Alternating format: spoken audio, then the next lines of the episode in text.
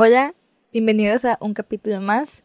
Hoy estamos felices de volver, de nos tomamos una pausa, pero estamos de vuelta con las pilas recargadas y con muchas ganas de seguir hablando. Y pues bueno, el tema de hoy eh, se relaciona bastante con el año nuevo, es propósitos y frustraciones. Y pues bueno, vamos a hablar un poco sobre lo que pasa con el año nuevo, qué pasa cuando nos frustramos y cómo podemos lidiar con esto. No existe tal cosa como una pócima mágica que transformará tu vida. El cambio viene de adentro. Te invitamos a acompañarnos en este viaje que pretende invitarte a reflexionar, cuestionar y aprender acerca de la vida, donde no existen las verdades absolutas. Soy Saraí Durán. Jesús Dávalos. Esto, es Sin Pócima Mágica.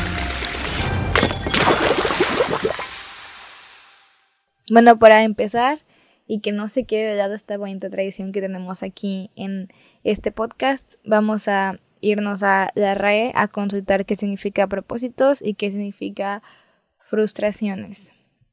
Bueno, para empezar, tenemos que el propósito, los propósitos es tiene tres o cuatro significados. En este caso tomamos el que más nos conviene para este, este capítulo, el cual es ánimo o intención de hacer o de no hacer algo.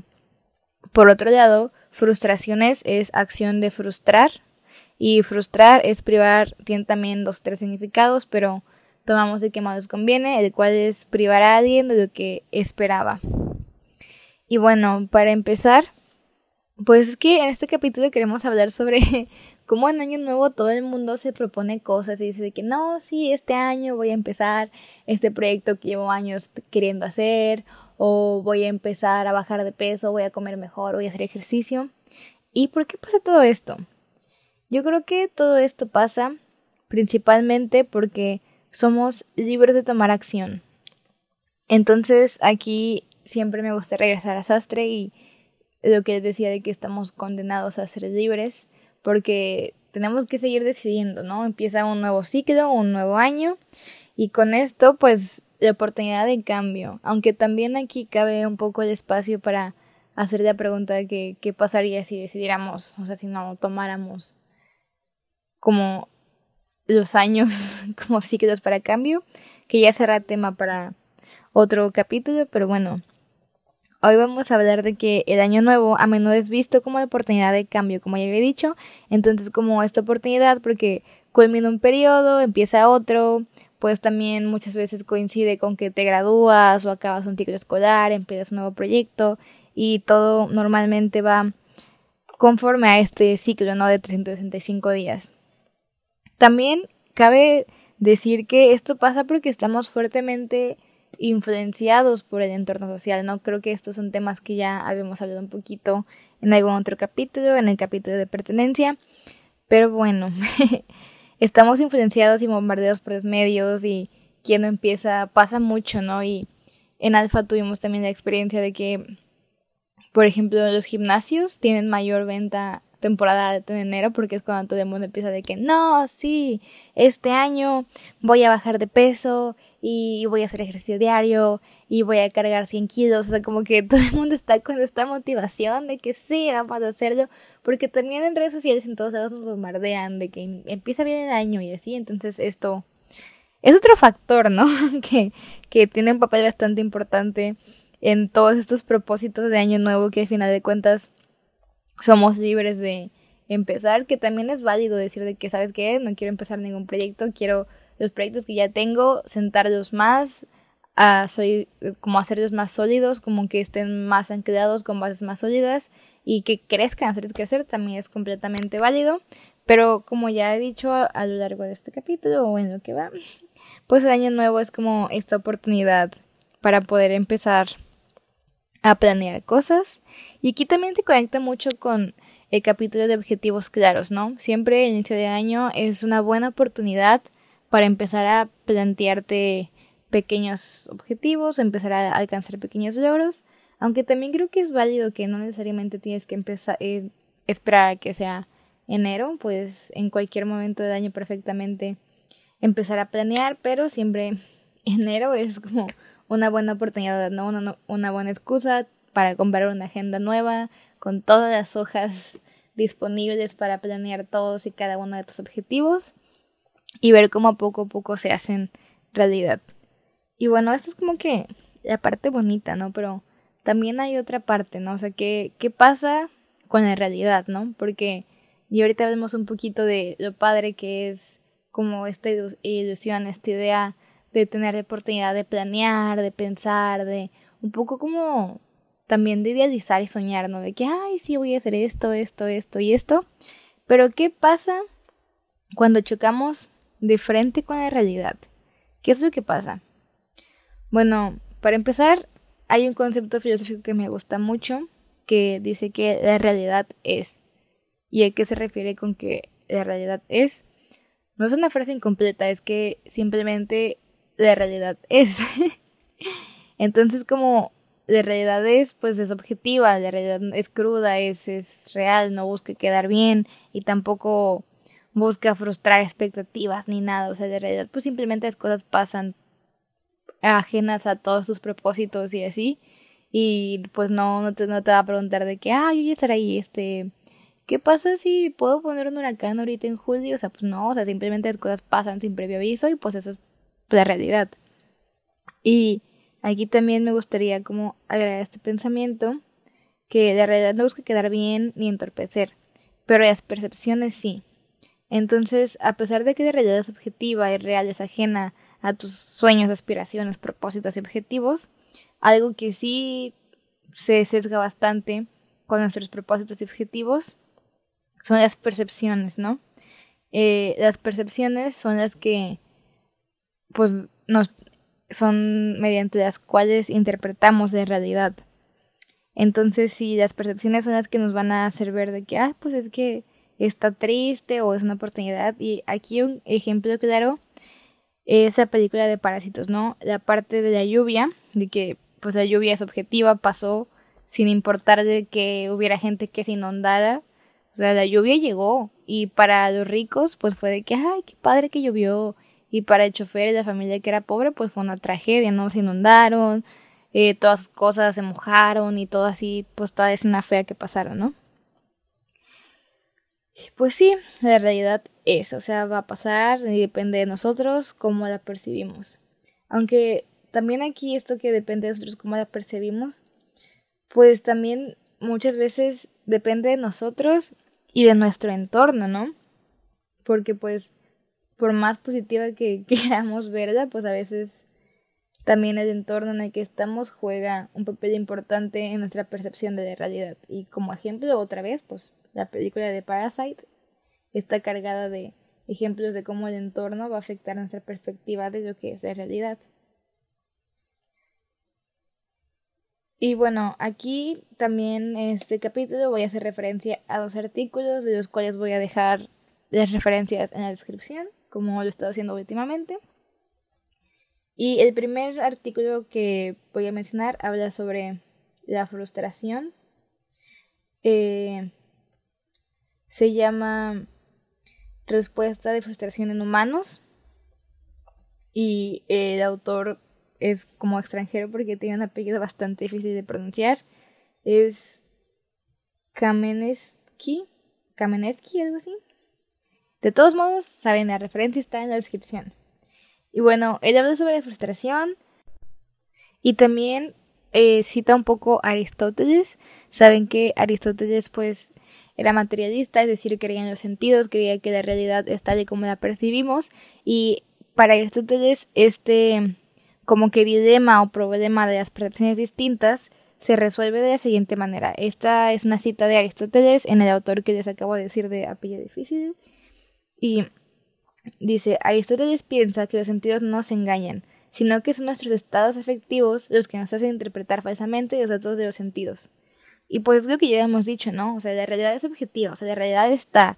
Y lo que nos hace ver, no sé, a un perro, por ejemplo, yo a mi perro lo veo como el perro más bonito de todo el mundo. ¿Ese perro más bonito? Probablemente no, pero mis sentidos son los que me hacen interpretar de manera errónea lo que está pues en el mundo, lo que está en realidad, ¿no? Y pues también esto creo que esto es importante también tomarlo mucho en cuenta al momento de, realizar nuestros propósitos para no ponernos propósitos o metas, objetivos que sean imposibles, ¿no? O sea, tenemos que también otra como que cita famosa de Aristóteles es conócete a ti mismo, ¿no? O sea, tenemos que conocernos, conocer nuestras limitantes, conocer nuestras áreas de oportunidad y, por ejemplo, si yo me conozco, yo sé que no me puedo poner de propósito a lo mejor uh, aprender a cazar venados, no que cazar venados esté mal, pero pues a lo mejor no va con mis principios, que digo de que no, pues que a mí me gustan mucho los venados, pues no los voy a matar, no podría matarlos. Y pues obviamente si yo me pusiera como propósito aprender a cazar, pues muy probablemente fracasaría, ¿no?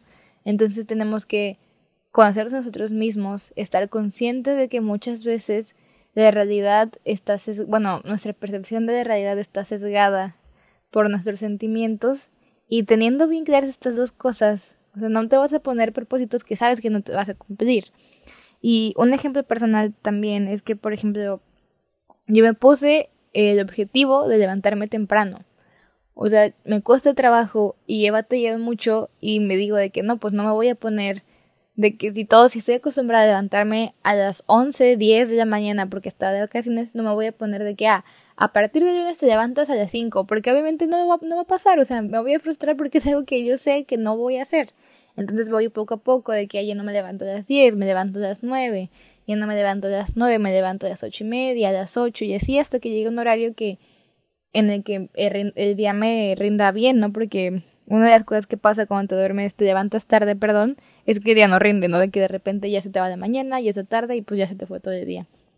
Entonces sí, ¿no? Tenemos que, volviendo un poco al tema, tenemos que conocernos, tenemos que conocer nuestras limitantes para poder plantear objetivos realistas y pues al final no estar de que no, es que no pude cumplir ningún objetivo, pues obviamente si te pusiste como objetivo colonizar Marte, obviamente a lo mejor fallaste y a lo mejor no es que no hayas echado ganas o que no puedas, simplemente es que no, no, no conoces tus límites, no tenemos que también...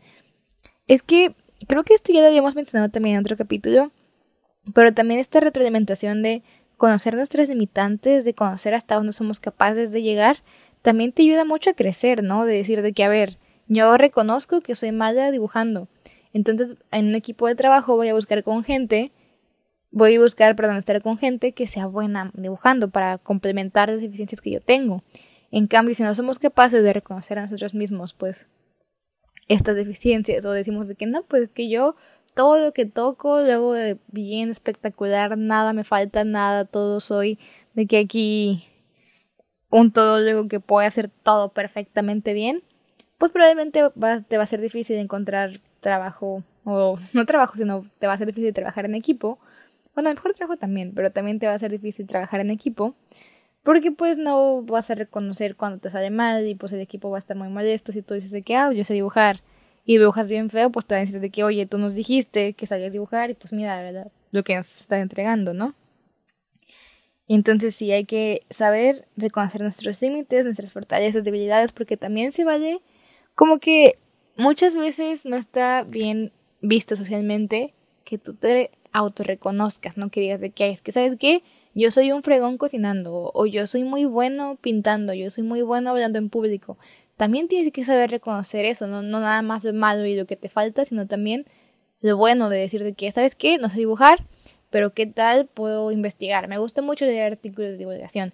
Entonces, a lo mejor no te dibujo, pero pues puedo ayudarte a investigar qué es lo que tienes que dibujar. O sabes qué, no sé dibujar, pero sé escribir. Te puedo ayudar a corregir comas, puntos y acentos. O sea, como que tenemos que reconocer nuestras debilidades sin dejar de ver nuestras fortalezas. Tenemos que seguir adelante o bueno, planear propósitos, como decía entonces conociéndonos a nosotros mismos, sabiendo en qué eres bueno, en qué eres malo y con eso a qué te gustaría hacer, ¿no? Por ejemplo, ah, soy buena escribiendo y investigando, pues me gustaría tener un podcast. Entonces voy a empezar a ponerme objetivos para llegar a mi meta tomando en cuenta mis fortalezas y debilidades, ¿no? Que también esto de conocerte a ti mismo también es un recorrido bastante divertido, ¿no? Que, que lleva su tiempo, ¿no? Es como que... Es que yo sé que suena como que algo bien fácil de que hay. conócete a ti mismo, pero es que lleva su tiempo, o sea, autoconocerse es un recorrido que yo creo que lo recorres toda tu vida, o sea, siempre estás aprendiendo cosas nuevas o dejando de otras, entonces siempre es importante tomarnos el tiempo para ver para adentro, ¿no? Para hacer introspección y decir, ¿cómo soy? ¿Qué me gusta? ¿Dónde voy? Pero bueno, también ese será tema para otro capítulo o si ya... Estoy segura que ya veremos también en el capítulo de objetivos claros, pero siempre es importante tomarnos este tiempo para la autorreflexión, para la introspección. Y bueno, pasando, retomando el tema, también es importante saber cómo lidiar con la frustración, ¿no? Como ya dijimos, en realidad es, y hay cosas que van a pasar independientemente de nuestros planes. Y no hay otro ejemplo más claro que esto, que el coronavirus, ¿no? O el coronavirus no preguntó a nadie, llegó y, ¡zas! Todo se cortó, tienes que adaptarte y no te va a preguntar, oye, este, ¿te conviene ahorita o para no? O sea, pasa y ya. Entonces, eh, este mismo teórico de apellido difícil también habla sobre la frustración como, como el estado o respuesta del organismo que se desencadena cuando un sujeto experimenta una devaluación sorpresiva en la calidad o cantidad de un reforzador apetitivo. Esto ya sé que suena bien raro, pero a lo que se refiere básicamente es que la frustración pasa cuando tú estabas acostumbrado a recibir una recompensa y de repente esa recompensa desaparece, ya no está, ya no puedes seguir recibiendo. Por ejemplo, este, si yo estaba acostumbrado a que saco 10, de que estudio dos horas y saco 10, estudio dos horas y saco 10, entonces, no sé, la acción es que estudio dos horas y mi recompensa es que saco 10. Y si de repente estudio dos horas y saco 4, pues te frustras, ¿no? De que, oye, ¿qué pasó? Si esto me había estado funcionando, ¿por qué de repente deja de funcionar? Bueno, entonces podemos entender que el concepto de frustración es algo que había estado funcionando de manera positiva, dando unos resultados positivos, de repente, sin previo aviso, ya deja de funcionar. Ya no funciona, ya no te da esa misma recompensa, ya, ya pues se pierdes, ¿no? Ya no va a estar. Y también este mismo teórico dice que esto mismo va a pasar, esta misma reacción va a pasar con la demora o impedimento de llegar a los reforzadores. Y pues lo que ya decíamos, ¿no? Que cuando tú estás acostumbrado a que una acción tenga ciertos resultados y de repente de la nada, pues ya cambia y no los obtienes. También se dice que la frustración desencadena respuestas análogas al estrés. Esto en el mismo artículo de que estaba hablando ahorita de la frustración del teórico de apellido extranjero difícil de pronunciar. Entonces, ya nos da, esto nos da como que más pistas, ¿no? Entonces, ¿qué es la frustración? La frustración es cuando estabas acostumbrado a recibir una recompensa por hacer algo, de repente haces esa acción, no recibes de recompensa y tu cuerpo reacciona parecido a como cuando te estresas. Y pues, ¿qué podemos hacer para lidiar con la frustración? O sea, ¿qué pasa con la frustración? Yo creo que, primero que nada, pues aceptarla, ¿no? O sea, no, no es como que sea un sentimiento placentero, pero no podemos negarla, ¿no? O sea, también se vale como vivir todas nuestras emociones y tentaciones y decir de que, ¿sabes qué? Estoy frustrado, voy a ver qué aprendo de esto para de aquí agarrar herramientas y pues venir más fuerte, ¿no? Y también el segundo artículo de que quiero hablar hoy eh, se llama ¿Por qué nos cuesta tanto cumplir los propósitos de Año Nuevo? Eh, los autores son David Bueno, y Ana Forbes, Forest, perdón. David Bueno y Ana Forest. Ellos son dos neuropsicólogos que hablan por qué nos cuesta tanto, por qué no cumplimos nuestros propósitos. Este artículo también va a estar abajo en la descripción del podcast.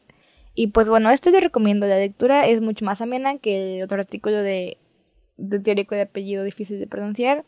Eh, una lectura bastante amena donde explican un poco de la neurología, de por qué cómo nos planteamos objetivos, hablan de la dopamina, hablan de cómo funciona el cerebro para poner objetivos a largo plazo y también hablan de que para cumplir los propósitos tenemos que estar motivados, ¿no? Dicen que la motivación viene de la dopamina o bueno, la motivación se, se crea cuando está este, este químico en nuestro cerebro que es la dopamina, que dopamina se crea con la respuesta a positiva a nuestras acciones. Por ejemplo, si yo estudio dos horas y saco 10, entonces mi cerebro reacciona positivamente generando dopamina. es un ejemplo como muy repito y espero no haber desenredado, pero pues sí, estos dos, dos autores dicen que para que podamos cumplir nuestros propósitos tenemos que estar motivados, este, que estar generando dopamina.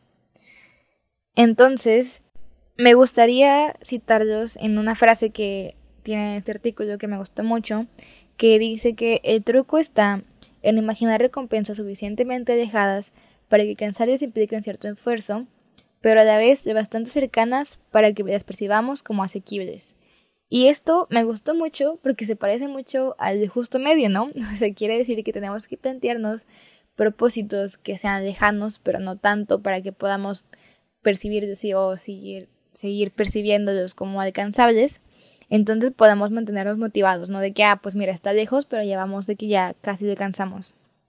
Entonces, para ya un poco cerrar este capítulo, pues hacemos una pequeña recapitulación, ¿no? Hay que hacernos, primero, hay que conocernos a nosotros mismos, hay que saber que a veces vamos a estar frustrados porque de realidad no importan nuestros sentimientos, de realidad pasa y ya. Entonces, sabiendo esto, una vez conociendo nosotros mismos y conociendo la realidad, tenemos que ser capaces de plantearnos propósitos y metas tomando en cuenta estos dos factores para poder alcanzarlos, ¿no? Para que no nada más se quede en un papel y en la motivación y toda la emoción de año nuevo, ¿no? Sino que realmente poder llegar a culminarlas, a que sean objetivos logrados para pues de ahí poder seguir creciendo, ¿no? Entonces, queridos oyentes, les quiero dejar con la siguiente pregunta. ¿Qué pasaría si decidimos no tener propósitos? O sea, no plantearnos ningún propósito. Y recuerden que su respuesta tiene que ser un ingrediente más en su pócima mágica. Esto, es Sin Mágica.